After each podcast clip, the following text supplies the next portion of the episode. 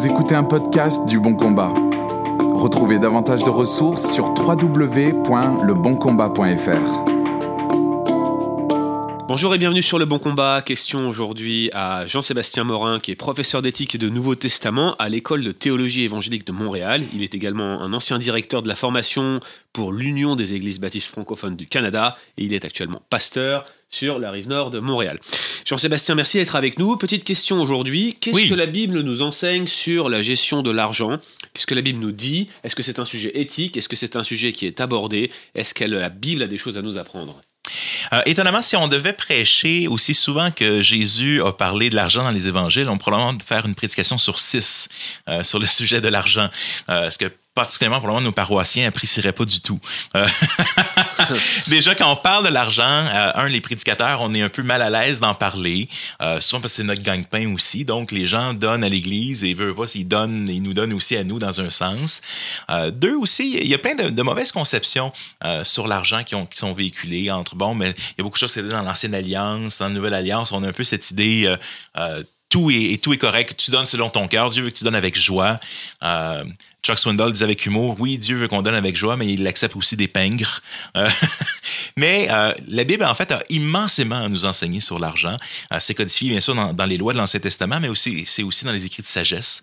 Il y a énormément d'enseignements sur l'argent. Il, faut y aller par thématique au travers des proverbes parce qu'il n'y a pas un chapitre qui parle, par exemple, de, de l'argent, mais tu passes au travers. Il y a des principes très, très concrets. Autant, est-ce que tu dois, est-ce qu'on devrait prêter ou pas aux gens dans notre famille? Est-ce qu'on devrait pouvoir utiliser des cartes de crédit, euh, charger de l'usure euh, aux gens, euh, mettre de côté, économiser pour le futur ou pas?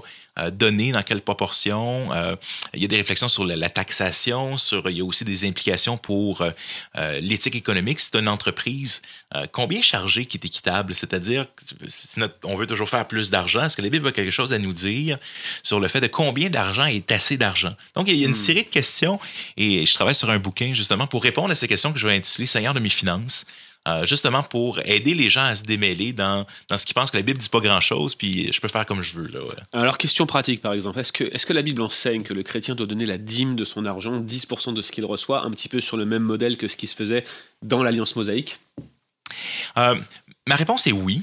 Et euh, voici pourquoi. Pendant des années et des années, euh, j'ai entendu tous mes pasteurs systématiquement, et j'entends beaucoup de mes collègues, des fois quand j'écoute leurs prédications en ligne, dire Vous savez, nous sommes sous la grâce, et dans l'Ancien Testament, nous n'avons plus à être sous la, sous la dîme, et etc. Euh, premièrement, une des choses, c'est quand on lit le texte, puis c'est une des, choses en tant qu'évangile qu'on doit, comme l'Écriture est, notre premier focus et doit être notre autorité, il faut se laisser questionner par l'Écriture et non pas lire qu'est-ce qu'on est habitué de lire. Et si vous me permettez de, de lire un, un passage qui m'a euh, personnellement ouvert les yeux, euh, j'ai lu ce passage-là probablement des, centaines de fois, Euh, mais quand même, ce qui m'est arrivé, c'est de lire dans le passé. Dans, Jésus s'adresse en Matthieu chapitre 23 et il va adresser, s'adresse aux pharisiens. Et une des premières choses qu'il va dire aux pharisiens, c'est Les scribes et les pharisiens sont assis dans la chair de Moïse, faites et observez tout ce qu'ils vous diront. Mais déjà, il y a comme ce, ce malaise. Comment, wow, wow, wow, wow, tu pas une bonne version de la Bible. Jésus il va nous dire, faites pas ce que les pharisiens font. Mais il dit non, faites tout ce qu'ils vous disent parce que eux disent mais ne font pas. Alors, il y a déjà une validité que le problème avec les pharisiens, souvent, n'est pas nécessairement, c'est pas genre des, des, des, des, des, catholiques qui essaient de gagner leur, leur, leur, leur ciel en montant et marche de l'oratoire Saint-Joseph puis en donnant leur dîme.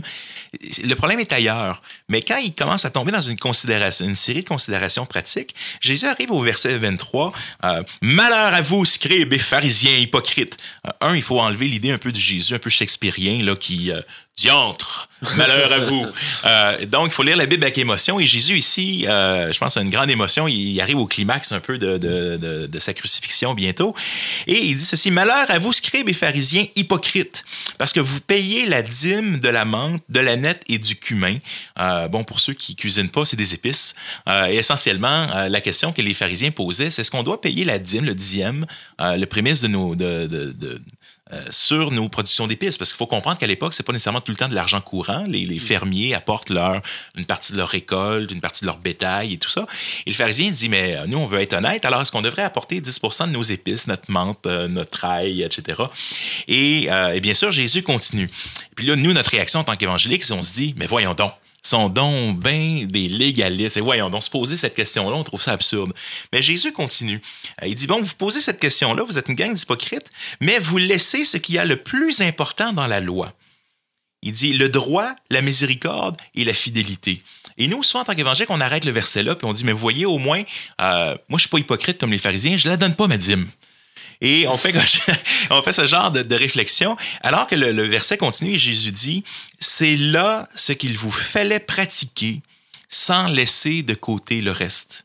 Et on aurait ici une validité par Jésus euh, du principe de la dîme. Il y a d'autres questions qu'on pourra se poser par la suite, mais une validité. Et pour moi, ça a vraiment été, si Jésus dit ça, puis il valide ça sur l'amende, qui, qui c'est ridicule. On pense la question, c'est ridicule. Mais là, Jésus valide la question. C'est une bonne question, les gars, mais vous avez le cœur à mauvaise place. Puis vous faites de, cette chose-là un critère de spiritualité plus haut que les autres. Mais il fallait préserver la dîme. Et souvent, la- l'argument après ça qu'on on entend, c'est de dire oui, mais ça, c'était, frère, c'était avant euh, la crucifixion. Euh, Nous sommes encore sous, euh, sous, la, loi. Et, et ce que je dis, ma réponse, c'est est-ce que tu en connais beaucoup de choses que Jésus a enseignées après sa résurrection? Dans l'évangile de selon Matthieu, dans le dernier chapitre, il dit Enseignez-leur tout ce que je vous ai prescrit. Mais c'est dans les 28 autres chapitres avant. Et donc, à quelque part, si c'était pas pour les chrétiens, ben, à quelque part, on- si Jésus dit quelque chose, il faut avoir le cœur à la bonne place. Donc en quelque sorte, il n'y a pas de dichotomie entre l'enseignement de Jésus avant la crucifixion et après la crucifixion. Non.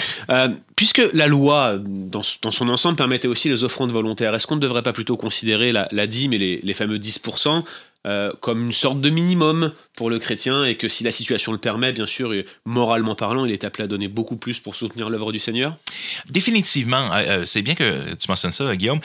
Dans, dans un sens, dans l'Ancien Testament, tu as les dîmes et les offrandes. Les offrandes sont volontaires. Souvent, tu quelque chose au temple, des matériaux et autres. Il va arriver des temps où les textes de l'Ancien Testament vont dire non, non, OK, vous pouvez arrêter, on en a trop. Euh, on dit pas ça souvent dans nos églises, mais, euh, mais quand même, euh, il y, a- il y a cette idée. Et quand on regarde le fameux verset qui nous dit en, en, en Corinthiens, qui dit euh, il faut donner avec joie, c'est Dieu aime celui qui donne avec joie, sans tristesse ni contrainte, on se rend compte que le verset juste avant, et j'aime énormément la version d'Arby dans ce verset, il dit euh, N'oubliez pas, celui qui sème chichement récoltera chichement. Et après ça, il finit par dire après ça, mais Dieu va vous donner une série de bénédictions. Et Paul fait un genre de judo intellectuel où il dit, si tu dis que tu n'as pas assez pour donner, tu accuses Dieu de ne pas te donner assez. Puis là, le, et là, le sandwich, c'est dans le milieu qui dit, mais Dieu aime celui qui donne avec joie. Alors Dieu est, est en train de dire, mais le problème, c'est ton cœur.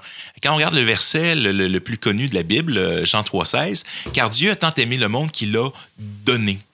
Et à quelque part, si un début de la vie chrétienne nous a prédestinés à, devenir conformes à son image, mais c'est, c'est- est-ce qu'il y a autre chose plus profond de ressembler à Dieu que d'être, de se donner? Et que ça devienne une nature. Et je pense que c'est pour ça que sous la grâce, euh, Randy Alcorn, qui a écrit plusieurs livres sur les finances, disait il y a quand même quelque chose d'étrange quand on utilise le fait d'être sous la grâce pour donner à peu près quatre fois moins que les plus pauvres de l'Ancien Ouais. Testament. Absolument, absolument. Dernière question, euh, Jean-Sébastien, la dîme, 10% brut ou net? Écoute, la question, je me la suis posée, c'est une des questions les plus, les, les, les, les- plus euh, posées, bizarrement. Et euh, une des choses qui. C'est ma femme qui a répondu à cette question-là. Et euh, quand je suis allé la voir, à un moment parce que j'étais. Honnêtement, j'étais cheap. Honnêtement, les Québécois, j'ai travaillé dans le milieu des camps, dans le milieu. dans plusieurs milieux, et les Québécois, on n'aime pas payer pour les choses. On veut que les choses. L'évangile est gratuit, tout le reste devait être gratuit aussi. Euh, et en bout de ligne, nos églises sont sous-financées. Et pourtant, euh, on arrive, puis là, bon, j'étais jeune adulte, puis là, je me disais, bon, ben, euh, quand je serai riche, Seigneur, un jour, je commencerai à donner ma dîme. J'ai commencé à travailler, puis là, j'ai commencé à aller au séminaire biblique. Mais là, je me suis dit, Seigneur, ma dîme, je pourrais peut-être l'investir pour me bâtir une bibliothèque, parce qu'après tout, c'est pour toi. Et quand je suis arrivé dans le ministère, ben, je me suis dit, mais Seigneur, j'étais comme un lévite. Tu sais, dans le fond, si je paye ma dîme, euh, peut-être que c'est un peu comme si je, je me payais mon salaire. Alors, le cœur dur, comme j'avais, je me suis dit, ben, comme je suis sous-payé, si je garde ma dîme, c'est comme si je me donnais une augmentation que l'Église donne pas. non, non, mais, et, et tu vois, les, les- les- trucs, et, et là, tu dis, et ma femme est revenue, elle dit, Jean-Sébastien, elle dit, t'as le cœur dur. Le Seigneur a besoin. Et mon beau-père, euh, le mari, de la- le, le- le père à ma femme, avait dit, quand il était toute jeune, lui était missionnaire ici au Québec, si tu apprends pas à donner quand tu es pauvre, tu ne donneras pas plus quand tu es riche. Alors, j'ai continué à, à me battre avec cette idée-là. Puis, quand je suis arrivé avec Matthieu 23, pour moi, ça a été vraiment une révélation il y a quelques années, de dire, OK, Seigneur, je prends un pas, de dire, peu importe, si, si... Parce que le problème, c'est pas un problème d'argent, c'est un problème de foi. Comme je dis souvent, on comprend pas que Dieu c'est Adonai Jiré, on pense que c'est El faillite. Euh, c'est-à-dire qu'il va nous amener à tomber en faillite si on donne. Euh, et, dans ce sens-là, quand je suis arrivé avec la question, je dis Seigneur, OK, je te donne 10% Et là, je suis arrivé, puis j'ai été voir ma femme, je dis 10% du brut ou du net? Puis elle m'a dit Jean-Sébastien, le problème, c'est ton cœur. Parce que ce que tu es, un, il n'y a pas immensément de différence entre les deux. Mais deux, c'est que tu es en train de dire combien est-ce que je peux garder pour moi, puis le Seigneur va être content. Tu sais, comme, hmm.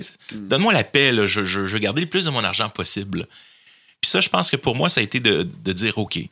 Est-ce qu'il y a d'autres questions? Alors, personnellement, je décide de donner 10% sur le brut. Je donne une partie à la mission, une partie aux œuvres de, de, de, merci, puis une autre partie à l'Église locale. Là, moi, je pense que l'Église locale doit avoir la, plus grande partie. Je pense que c'est là que Dieu nous a placés, puis veut financer un peu l'œuvre de Dieu. Mais, j'encourage, en fait, que ce soit un minimum. C'est-à-dire, si ça, ça fait partie euh, de, soutenir l'Église. Et, Paul, en Galatie dans un contexte qui ne parle pas d'offrande volontaire, nous dit ne vous, ne vous y trompez pas, on ne se moque pas de Dieu. Hmm. Et il parle dans un contexte, c'est que celui qui annonce l'Évangile vive l'Évangile, qu'on donne une partie de nos biens. Euh, mais là, c'est pas se moquer de l'Église, c'est pas se moquer du prédicateur, c'est se moquer de Dieu. Puis on voit les, le même enseignement, dans le fond, partout au travers de la Bible. Merci Jean-Sébastien. Dieu nous rappelle qu'il nous donne toutes choses en abondance pour que nous en jouissions. À combien plus forte raison devons-nous montrer notre reconnaissance au travers de nos offrandes volontaires? Et effectivement, l'a dit, mais est bel et bien une réalité qu'il nous faut, euh, qu'il nous faut regarder. Rendez-vous la semaine prochaine pour notre prochain podcast. Dans l'attente, consultez tous nos articles sur www.leboncombat.fr. À très bientôt. Merci d'avoir écouté ce podcast.